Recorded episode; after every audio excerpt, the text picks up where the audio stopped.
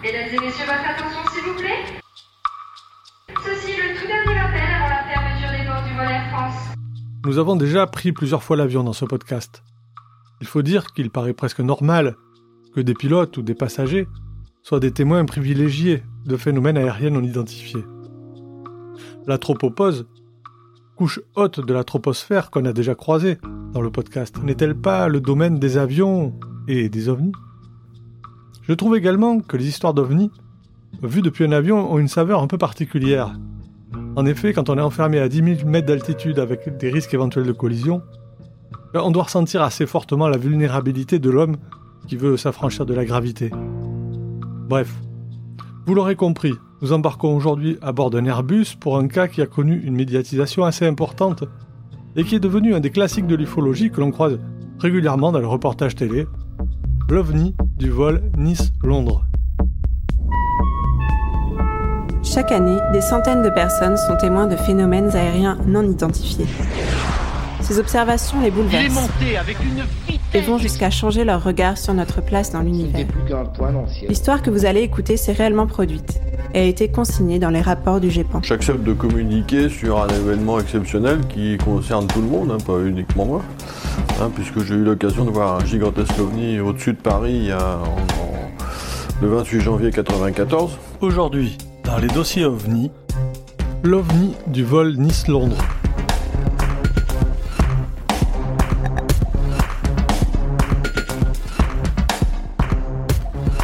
Janvier 1994, au CNRA de Reims, le CNRA étant le centre de contrôle de la navigation aérienne. Un aiguilleur du ciel reçoit un appel du commandant de l'Airbus qui assure le vol Air France 3532 entre Nice et Londres. Ce dernier signale la présence d'un phénomène aérien non identifié dans le ciel au-dessus de la région parisienne. Et il demande donc s'il y a un autre avion dans le secteur si les radars détectent un écho qui pourrait confirmer l'observation qui est partagée par les autres membres de l'équipage. Le CNRA n'a aucune explication et ne peut pas répondre aux interrogations du commandant de bord. Il enregistre donc le témoignage afin de le transmettre au CEPRA, le service d'expertise des phénomènes rares aérospatiaux, qui est le GEPAN de l'époque, selon la procédure en vigueur et il demande au pilote de basculer sur une autre fréquence radio, vraisemblablement une fréquence militaire.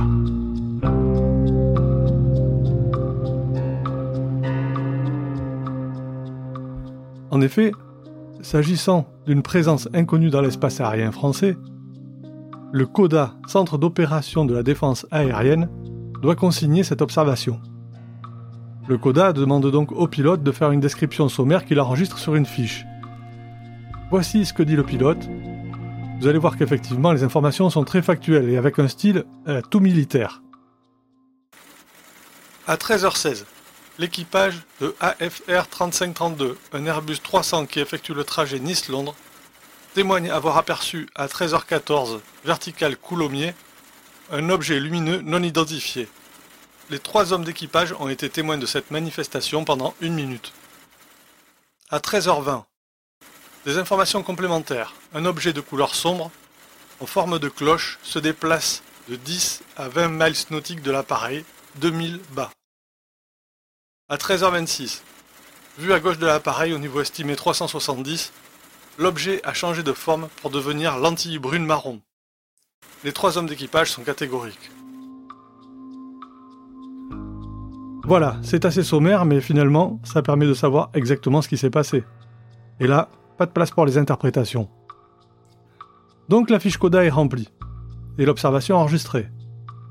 Mais le coda avait certainement une autre bonne raison de prendre en note le témoignage de l'équipage. En effet, un radar militaire a enregistré une trace de 50 secondes qui croise la trajectoire de l'Airbus et ne correspond à aucun plan de vol déposé. Il faut également noter que le phénomène disparaît au même instant à la vue de l'équipage et du radar. Mais le CODA n'en informe pas l'équipage. Il fait juste part au pilote de l'obligation qu'il a de témoigner à son retour au sol à la gendarmerie. L'échange s'arrête là et le vol se poursuit jusqu'à Londres sans aucun encombre.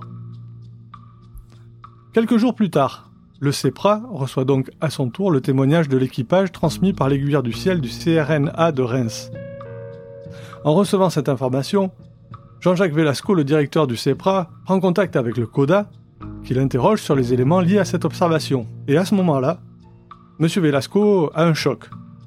En effet, il apprend l'existence de la trace radar qui semble confirmer la présence dans le ciel au-dessus de Paris d'un objet volant non identifié. C'est une grande nouvelle. En effet, il est rare qu'une observation bénéficie d'une confirmation radar.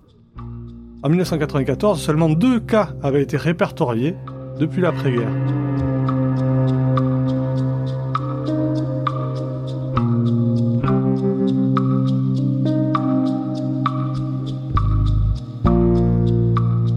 CEPRA, par l'intermédiaire de son directeur, se met alors à la recherche du témoignage de l'équipage pour avoir une description plus complète du phénomène, mais il ne trouve ce témoignage nulle part.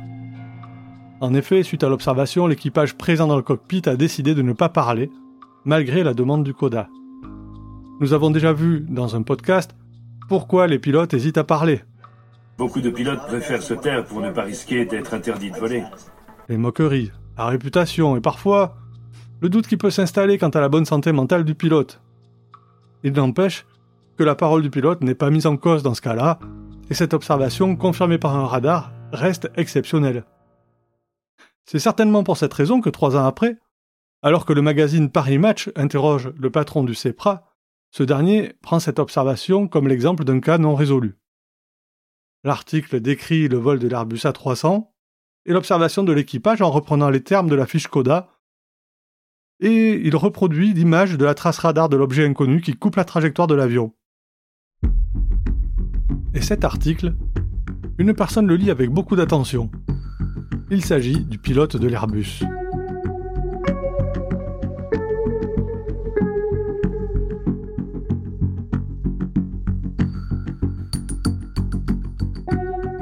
Au mois de février 1997, la gendarmerie ainsi que le directeur du CEPRA et l'officier de sécurité des vols Air France reçoivent une lettre qui commence en ces termes.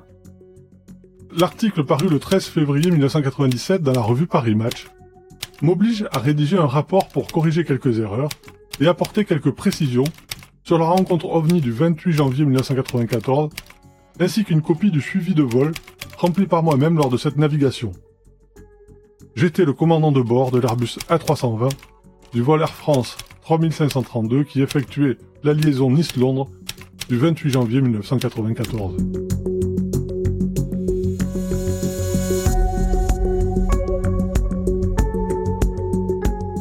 Dès lors, le directeur du CEPRA recueille ses témoignages tant attendus, ainsi que celui de la copilote.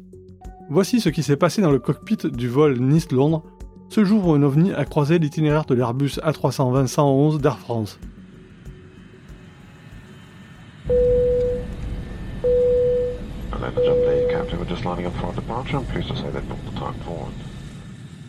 Ce jour-là, les conditions atmosphériques sont bonnes, avec une vision allant de 200 à 300 km et une couverture nuageuse d'altocumulus. À 13h14, l'avion vole à 11 700 mètres d'altitude et arrive aux environs de Coulommiers dans la région parisienne. Le steward qui se trouve dans le cockpit à ce moment-là est le premier à repérer l'objet et croit d'abord voir un ballon météo. On dirait un ballon météo, c'est ça La copilote le voit également. Ah oui, il ressemble bien, ça doit être ça. Il est sur la gauche de l'avion et évolue à peu près à la même altitude. Le commandant se penche à son tour et identifie de son côté un avion en virage à 45 degrés d'inclinaison avant qu'il n'ait les ailes à l'horizontale. Mais peu à peu, ils se rendent compte que finalement cet objet ne ressemble en rien à ce qu'ils connaissent. J'ai vu une espèce de d'engin à 45 degrés d'inclinaison. Et là, avec cette inclinaison-là à 12 000 mètres, enfin il était un peu au-dessous, il était à 10 000 à peu près, hein, bah, l'avion il décroche. Hein. c'est la, la, limitation d'inclinaison, d'altitude, c'est 25 degrés, c'est à peu près ça. Et à 45 degrés, il y a un facteur de charge qui peut provoquer un décollement des, des filets d'air sur l'aile et l'avion, cling, il dégringole. Le commandant de bord décrit Nous avons dépassé l'objet et pu remarquer sa forme brune, avec des bords légèrement flous et avec une taille immense que j'estime à environ 1000 mètres pour une épaisseur de 100 mètres. Cet objet semblait être un gigantesque disque que nous avons pu voir sous plusieurs angles. La copilote rajoute L'image qui me reste de ce phénomène est celle de quelque chose de sombre et de grande taille. Sur le moment, j'ai cru qu'il s'agissait d'un objet à géométrie variable, car nous l'avons vu changer de forme. Mais en fait, il devait s'agir plutôt d'un disque que nous avons vu sous différents angles, comme le pense le commandant. La perception visuelle d'un disque évoluant dans l'espace, je veux dire dans les trois dimensions, correspond parfaitement à l'idée que j'en garde. Puis les deux affirment qu'ils ont vu cet immense objet devenir transparent et disparaître, tout en restant parfaitement immobile. Il a disparu. Il s'est dématérialisé devant nous. Ça, c'était complètement bluffant. C'est après avoir constaté sa disparition étrange que le commandant appelle le CNRA de Reims.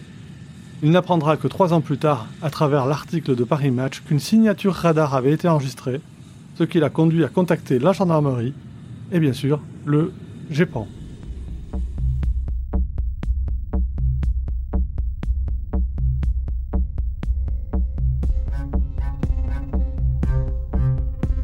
Alors, que pensez-vous de cette histoire? Simple méprise ou phénomène plus mystérieux Ouvrons maintenant ce dossier OVNI pour suivre l'enquête du GEPAN et connaître ses conclusions.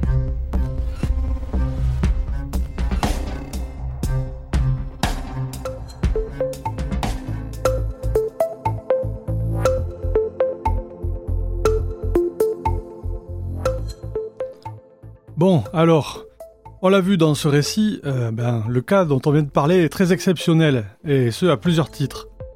Ah oui, ce cas est bien documenté, comporte plusieurs témoins. Euh, il a pu être rapproché d'un signal détecté par des radars militaires, de la défense aérienne, et enfin, le témoignage provient quand même d'un professionnel de l'aéronautique, un commandant de bord, et sa copilote. Donc tout ça fait beaucoup d'éléments d'enquête, un bonheur d'ufologue, et on sent que le responsable du GEPAN de l'époque, Jean-Jacques Velasco, a du mal à cacher sa jubilation. Dans un courrier daté du 5 mars 97, il écrit au témoin Votre témoignage est en effet très important dans cette affaire car pour la première fois depuis son existence officielle au sein du CNES, le CEPRA, organisme chargé de collecter les informations sur les phénomènes ovnis en France et de les analyser, se trouve simultanément confronté à la fois à une observation visuelle de qualité et à celle d'un enregistrement radar. Voilà, donc on rappelle, hein, le CEPRA, c'est l'ancêtre du GEPAN. Ouais, tout ça, ça de bonnes choses. Alors partons sur l'enquête en commençant par le récit des trois témoins, ou plutôt des deux, car le steward, je crois, n'a jamais été retrouvé. Alors non, euh, effectivement, hein, parce que Air France ne conserve ses archives que sur trois ans.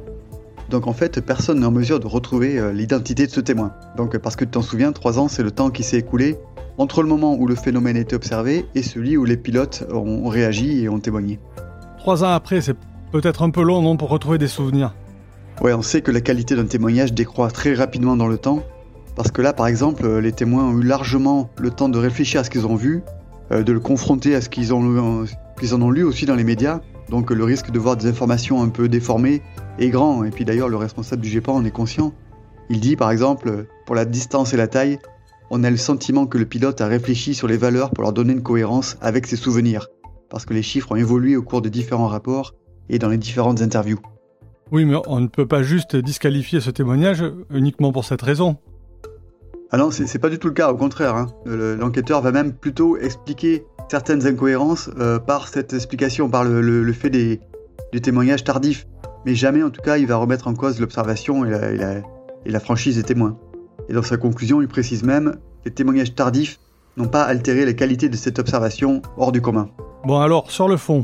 Alors les deux témoins sont d'accord sur l'essentiel. Euh, l'heure, le lieu, les conditions météo, la durée d'observation. Euh, les deux ont le même souvenir. Les deux rapportent avoir vu un objet immense, un disque brun sombre dont la forme évolue et qui a disparu soudainement, comme un, peu comme dématérialisé. Alors les dessins qu'ils font diffèrent légèrement, mais bon, à la limite c'est pas tellement étonnant vu que la, forme changeait constamment. Reste alors à essayer de tirer quelque chose de ces témoignages, notamment bah, évaluer la distance et la taille de l'OVNI, puisque c'est comme ça qu'il est appelé dans le rapport de gendarmerie. Et l'évaluation de la distance, ça c'est un problème récurrent, on le sait depuis qu'on fait ce podcast, hein. c'est quelque chose de très très difficile à estimer. Et là, ça ne fait pas exception, hein, même pour un professionnel de l'aéronautique, parce que là, les données sont pas toujours cohérentes. Alors, ce qui est toujours, on le répète, un peu normal puisqu'on est trois ans après les faits. Mais un truc qui peut paraître bizarre dans ce rapport, c'est la taille apparente qu'ils décrivent. Dans le rapport, ils l'évaluent à la dimension apparente de la moitié de la Lune. Mais c'est tout petit, ils disent que c'est immense pourtant. Oui, la taille angulaire de la Lune, c'est l'équivalent de l'ongle du petit doigt vu à bout de bras, donc c'est tout petit. Et à vrai dire, euh, j'ai pas vraiment compris comment on peut trouver euh, immense, que c'est le mot qu'ils utilisent, un phénomène de cette taille, parce que euh, une demi-lune c'est tout petit. D'ailleurs, j'ai rien vu dans le rapport à ce sujet, mais bon, passons. Sur cette base-là de, taille angulaire, on peut faire des évaluations.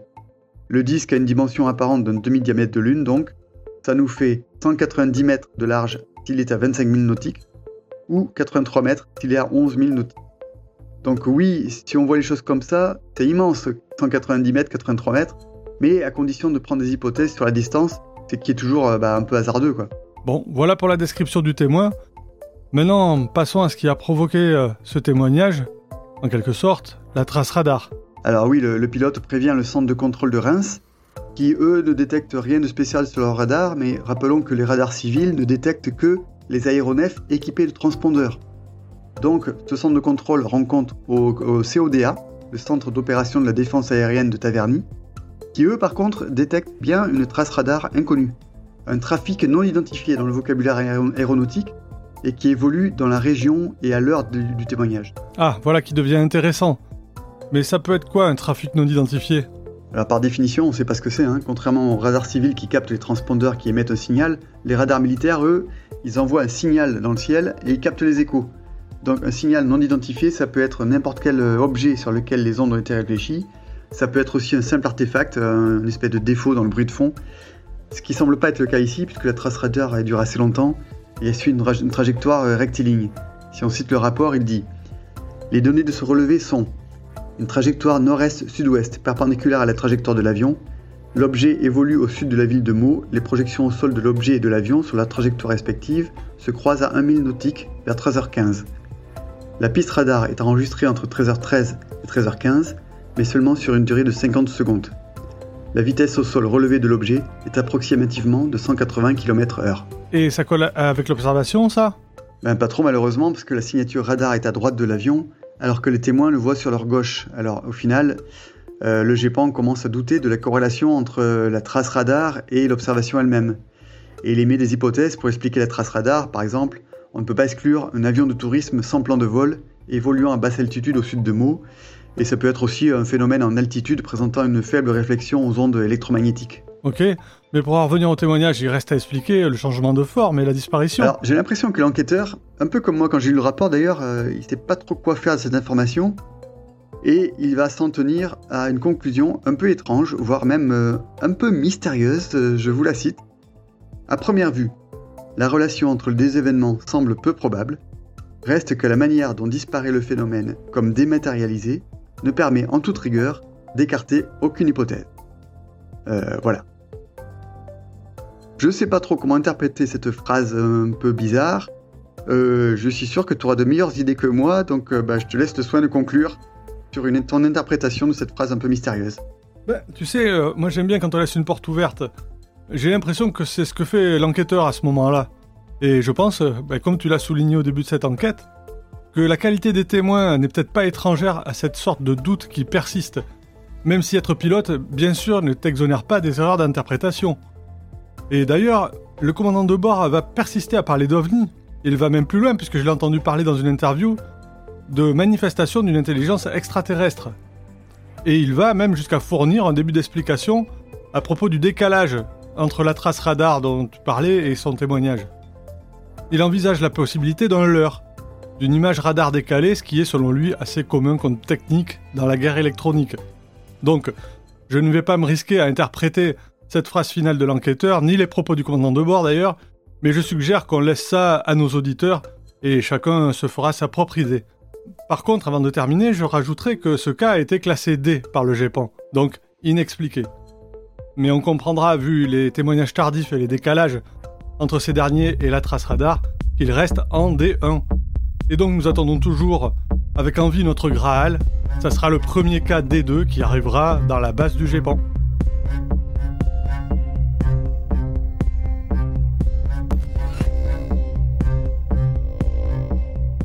Il est temps maintenant de refermer ce dossier. Satisfait par la conclusion? Réagissez sur Twitter ou Facebook. Et à bientôt pour un nouvel épisode. Surtout n'oubliez pas, regardez le ciel et gardez l'œil ouvert.